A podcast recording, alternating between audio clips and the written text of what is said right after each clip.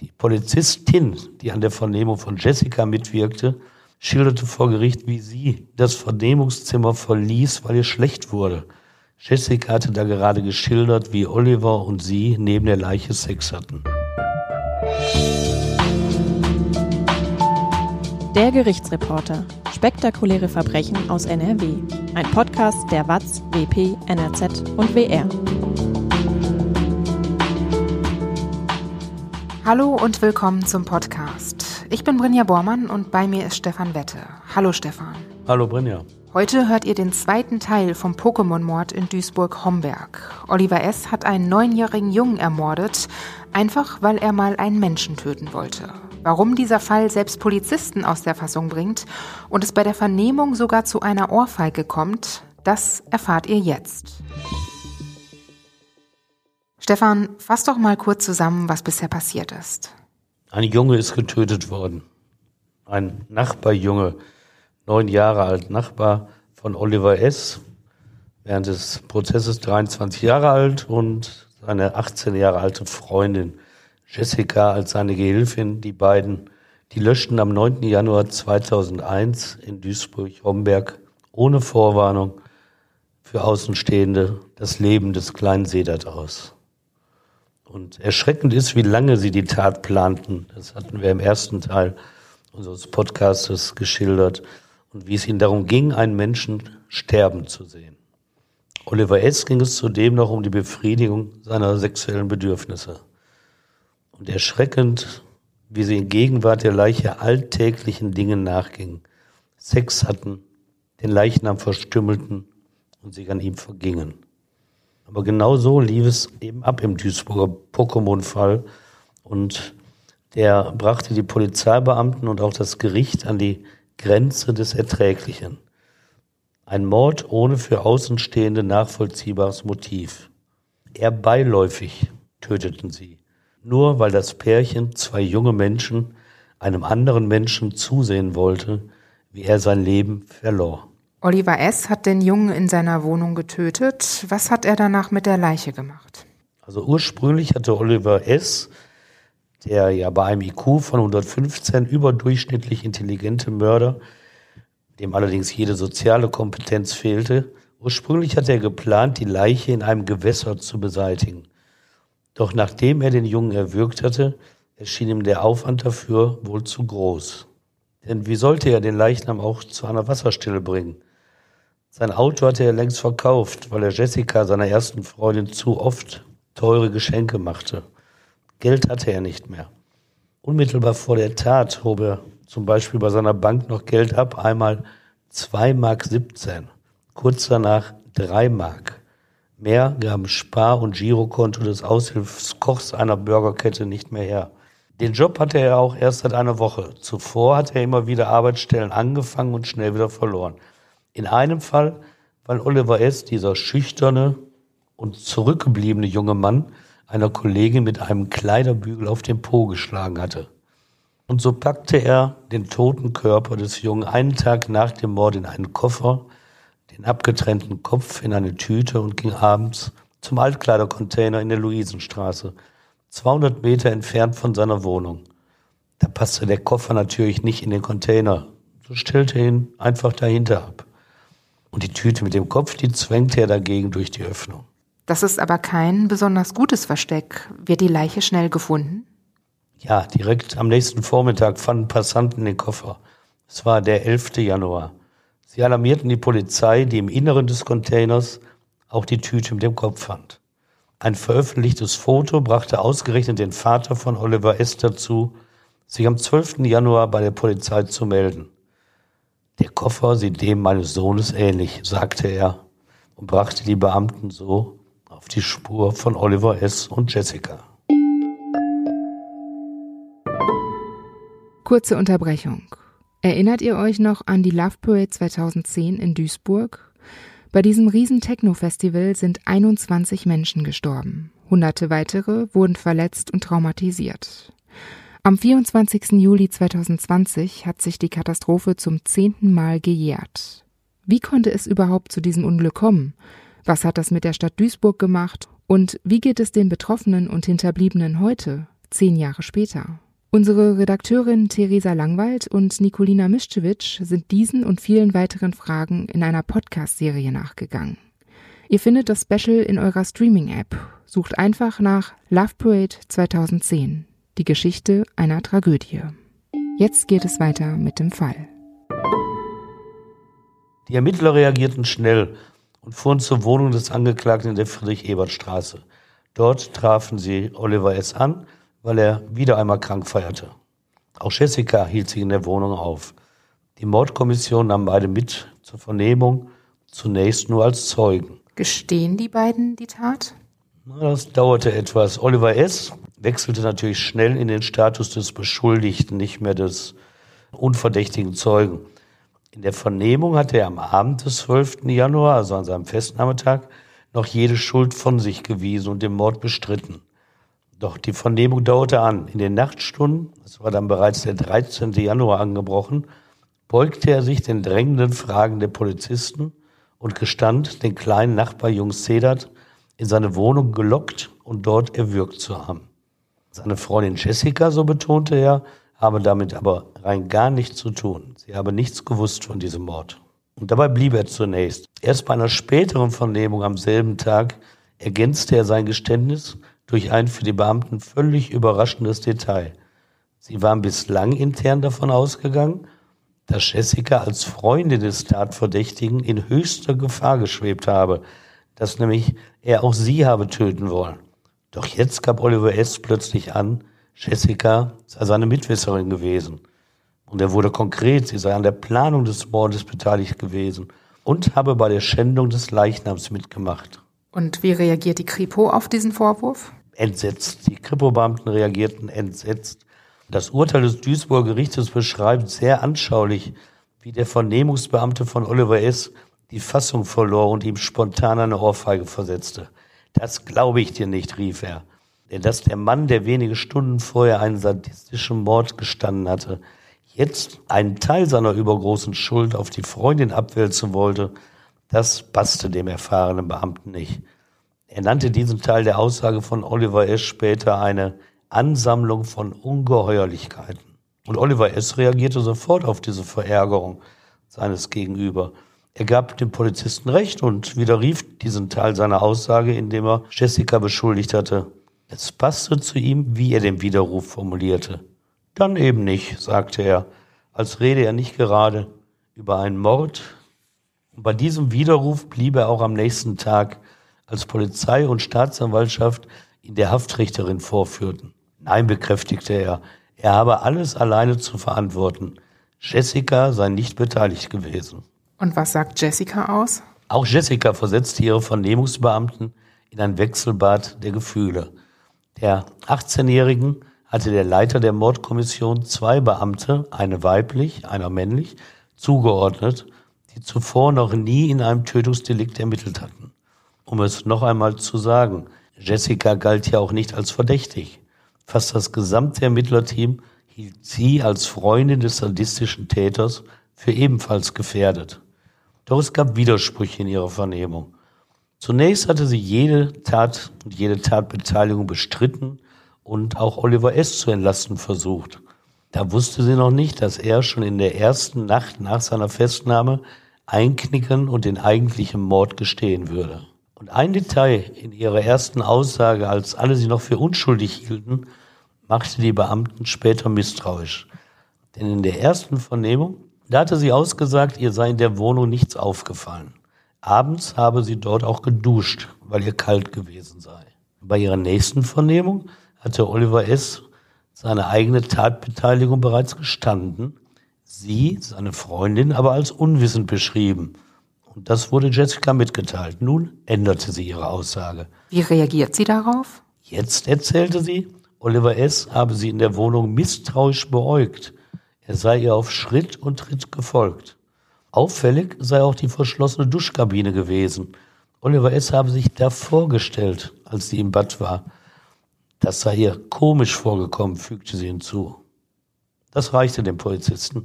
Es war ja nicht nur der Widerspruch mit dem Duschen in der ersten Vernehmung und der verschlossenen Kabine in der zweiten Befragung. Denn die Fahnder hatten auch Blutspuren in der Duschtasse gesichert. Sie wussten also, dass dort etwas mit dem Jungen geschehen sein musste. Und der Vernehmungsbeamte verlor die Fassung. Er schrie die 18-Jährige an, dass da wo etwas nicht stimmen könne, dass sie die Wahrheit sagen solle. Erst das soll eine Veränderung in ihrem Verhalten ausgelöst haben. Die Vernehmungsbeamten sagten, sie habe danach um eine Pause gebeten und zehn Minuten lang intensiv nachgedacht. Dann haben sie gesagt, die Vernehmung könne fortgesetzt werden. Gesteht sie jetzt, was passiert ist? Jetzt folgt ihr Geständnis mit all den schrecklichen Details. Dass sie in der Wohnung eintraf, als Sedat schon tot war, dass sie den Leichnam betrachteten, Sex neben ihm hatten. Oliver S. ihn schändete und verstümmelte, dass sie den Leichnam auszog. Bei einer von der Polizei schnell arrangierten Gegenüberstellung mit Oliver wiederholte sie den Kern ihres Geständnisses. Doch das Protokoll ihrer Vernehmung, das unterschrieb sie später nicht. Sie widerrief es. Wie wichtig ist denn diese Unterschrift? Reicht die Aussage allein nicht aus? Also es hat so eine Indizwirkung. Wenn du deine Vernehmung unterschreibst, dann erkennst du es ja als deine eigene Aussage an. Und wenn du es dann widerrufst im Prozess, dann hält der Richter dir vor, aber sie haben das auch unterschrieben. Und wenn du es nicht unterschreibst, dann dokumentierst du, das sei nicht deine. Aber dann prüft das Gericht auch nach, ist denn das, was aufgeschrieben wurde, authentisch? Und hast du nachher nur keine Lust mehr gehabt, aus welchem Grund auch immer zu unterschreiben. Und die prüfen dann, ob in dieser Vernehmung, aber die du nie unterschrieben hast, zum Beispiel Täterwissen drin steckte, was also kein anderer wusste. Und dann prüfen sie weiter, ob dieses Täterwissen die Polizei erfunden hat oder es doch nur von dir kommen konnte und dann egal ob Unterschrift oder nicht, wirst du wegen dieser Aussagen verurteilt. Also es ist ein Detail, was ein bisschen Aussage hat, aber es ist nicht so entscheidend. Die Beamten hat die Vernehmung ja scheinbar ziemlich aufgebracht. Du hast ja gerade schon gesagt, dass ein Vernehmungsbeamter Jessica angeschrien hat und Oliver sogar eine Ohrfeige bekommen hat. Ja, du musst dir vorstellen, selbst jetzt, fast 20 Jahre danach, da hört sich selbst dieser grob zusammengefasste Tatablauf, den wir hören, zur Kenntnis nehmen, noch ganz schrecklich an. Aber was hat das für die Polizisten zu bedeuten, die ja Tag für Tag mit menschlichen Ausnahmesituationen konfrontiert werden? Es ist für sie um einige schrecklicher, was sie da gehört haben. Sie sind ja keine Roboter. Ich war zum Beispiel 2004 in Frankfurt am Main im Prozess gegen den ehemaligen Polizeivize der Stadt dabei. Er hatte Magnus Gefgen, dem festgenommenen Entführer des Bankiersohns Jakob von Metzler, den er auch ermordet hatte, Folter angedroht, damit dieser offenbare, wo der Junge festgehalten wurde. Das war die Reaktion des Polizeivize, der um das Leben des Jungen bangte, auf diesen arroganten Jurastudenten vor ihm, der zwar die Entführung gestand hatte, nicht aber das Versteck preisgeben wollte, indem der Junge aus Sicht der Polizisten ohne seinen Entführer zu verdursten drohte.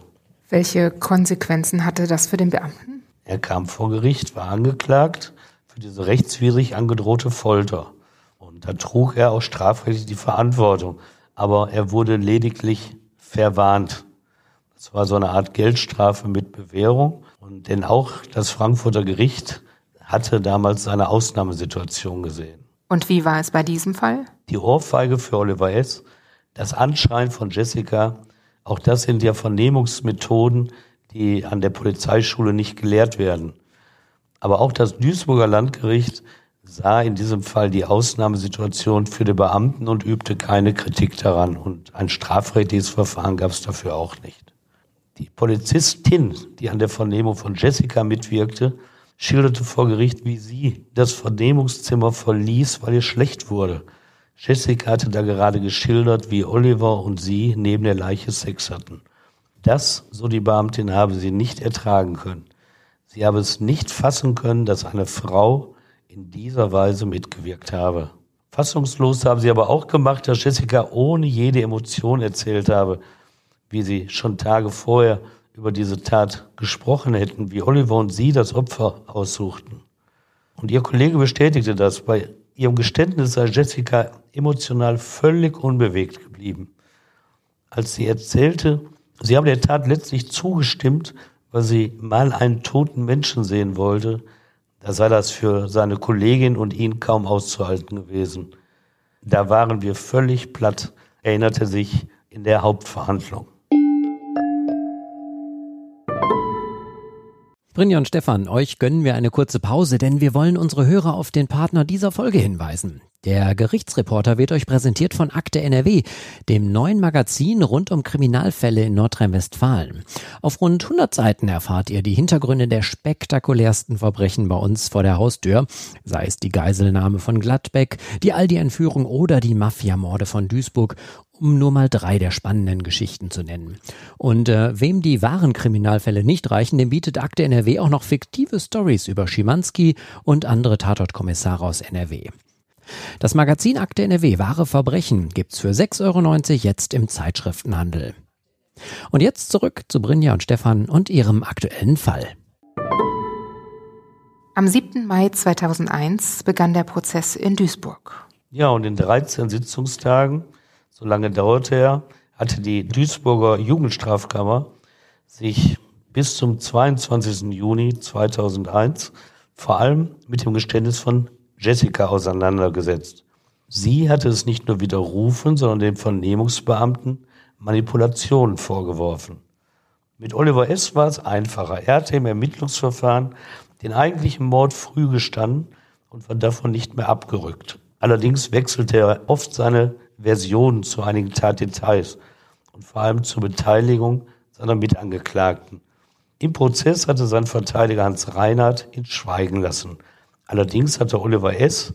die Echtheit seiner Vernehmungsprotokolle nicht bestritten. Sie konnten also Gegenstand der Beweisaufnahme und des Urteils werden. Jessica erhob dagegen schon im Ermittlungsverfahren den Vorwurf, die Polizisten hätten ihr einen Strafverteidiger vorenthalten. Deshalb haben sie sich auch geweigert, das Protokoll ihres angeblichen Geständnisses zu unterschreiben. Denn die Angaben darin seien von den Polizisten gekommen, nicht von ihr.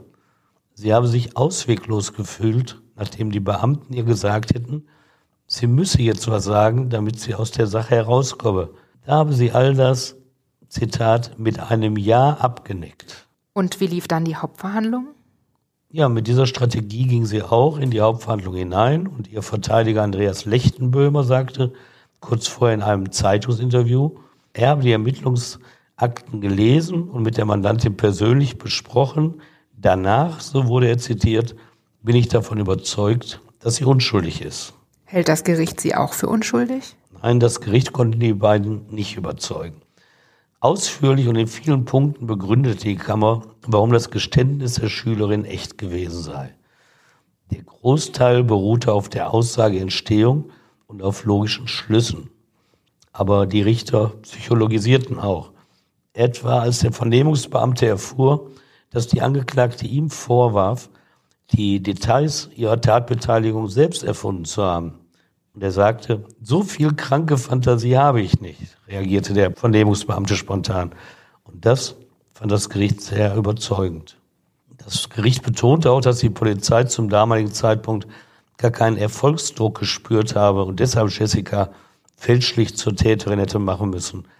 Denn in Oliver S. sei der Mörder ja schon gefasst worden. Und eine Verschwörung der Fahnder gegen die Angeklagte und Vorenthalten eines Anwaltes, das Gericht erinnerte daran, dass es noch nie so viele Polizisten erlebt habe wie in diesem Prozess, die bei ihrer Vernehmung sichtlich bewegt gewesen seien und sogar geweint hätten. Solche Polizeibeamte, schloss das Gericht, eignen sich nicht für ein derartig verbrecherisches Komplott, wie es die Angeklagte in der Hauptverhandlung glauben machen will. Und es passt ins Bild der Kammer, wie sie an 13 Sitzungstagen Jessica erlebt hatte. Emotionslos, roboterhaft, keine Reaktion habe ihre Mimik gezeigt, wenn die schrecklichen Details der Tat im Gerichtssaal angesprochen wurden. Es passte offensichtlich, dass da ein Mensch saß, der einen anderen einfach mal sterben sehen wollte. Und ihr Freund Oliver hat sie ja auch immer wieder belastet. Ja, und so lag die Versuchung, sicher auch für professionelle Richter nahe, der Schülerin einiges mehr anzulasten. Der Material dafür hatte Oliver S. in seinen Vernehmungen geliefert. Zwar hat er sie phasenweise von jeder Beteiligung ausgeschlossen und sie als unwissend bezeichnet, aber dann hatte er sie sogar als Mittäterin belastet. Sie habe gemeinsam mit ihm den Jungen erwürgt, behauptete er. Dann lastete er ihr an, eigenständig die Leiche verstümmelt zu haben. Ihre Idee sei es auch gewesen, einmal Sex mit einem Toten zu haben. Der Tötungsentschluss sei ein gemeinsamer Plan gewesen, sie sogar die treibende Kraft dahinter. Und wieder an anderer Stelle sagte er, sie sei erst in die Wohnung gekommen, nachdem er Sedat erwürgt hatte.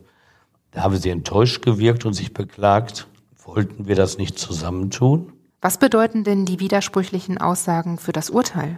Die Kammer ist auf diese Widersprüche eingegangen und ist im Urteil bei einer sicheren Basis geblieben. Sie stellte nur das fest zulasten von Jessica, was diese selbst gestanden hatte. Nicht nur, dass Oliver S. von seinen Freunden als Lügner beschrieben wurde, das Gericht hatte sie auch selbst erlebt. So hatte Oliver S. in einer Version erzählt, Jessica und er hätten am Tattag eine Lieferung des Otto-Versandes mit Reizwäsche bekommen. Die hätten sie vor dem Sex neben der Leiche angezogen. Eine Aussage, die ins Bild gepasst hätte. Sie stimmte aber nachweislich nicht. Denn das Päckchen, was sich leicht belegen ließ, kam erst einen Tag nach der Tat in Duisburg-Romberg an. Es konnte also nicht sein, was Oliver S. behauptet hatte. Es gab auch noch andere Belege für Lügengeschichten. Und dass er Sachverhalte fantasievoll erfinden konnte, das belege nicht zuletzt die in seinem nie veröffentlichten Roman beschriebenen Morde. In 21 Kapiteln hatte Oliver S. detailliert in Ich-Form beschrieben, wie er Menschen sadistisch umbrachte. Am 22. Juni 2001 verkündete die Duisburger Jugendstrafkammer ihr Urteil, das auch rechtskräftig werden sollte. Wie lautet es? Oliver S. stufte das Gericht als vermindert schuldfähig ein und sah von einer wegen Mordes eigentlich fälligen lebenslangen Freiheitsstrafe ab. Er bekam 14 Jahre Haft und wurde gleichzeitig in die geschlossene Psychiatrie eingewiesen. Diese Einrichtung hat er bis heute nicht verlassen.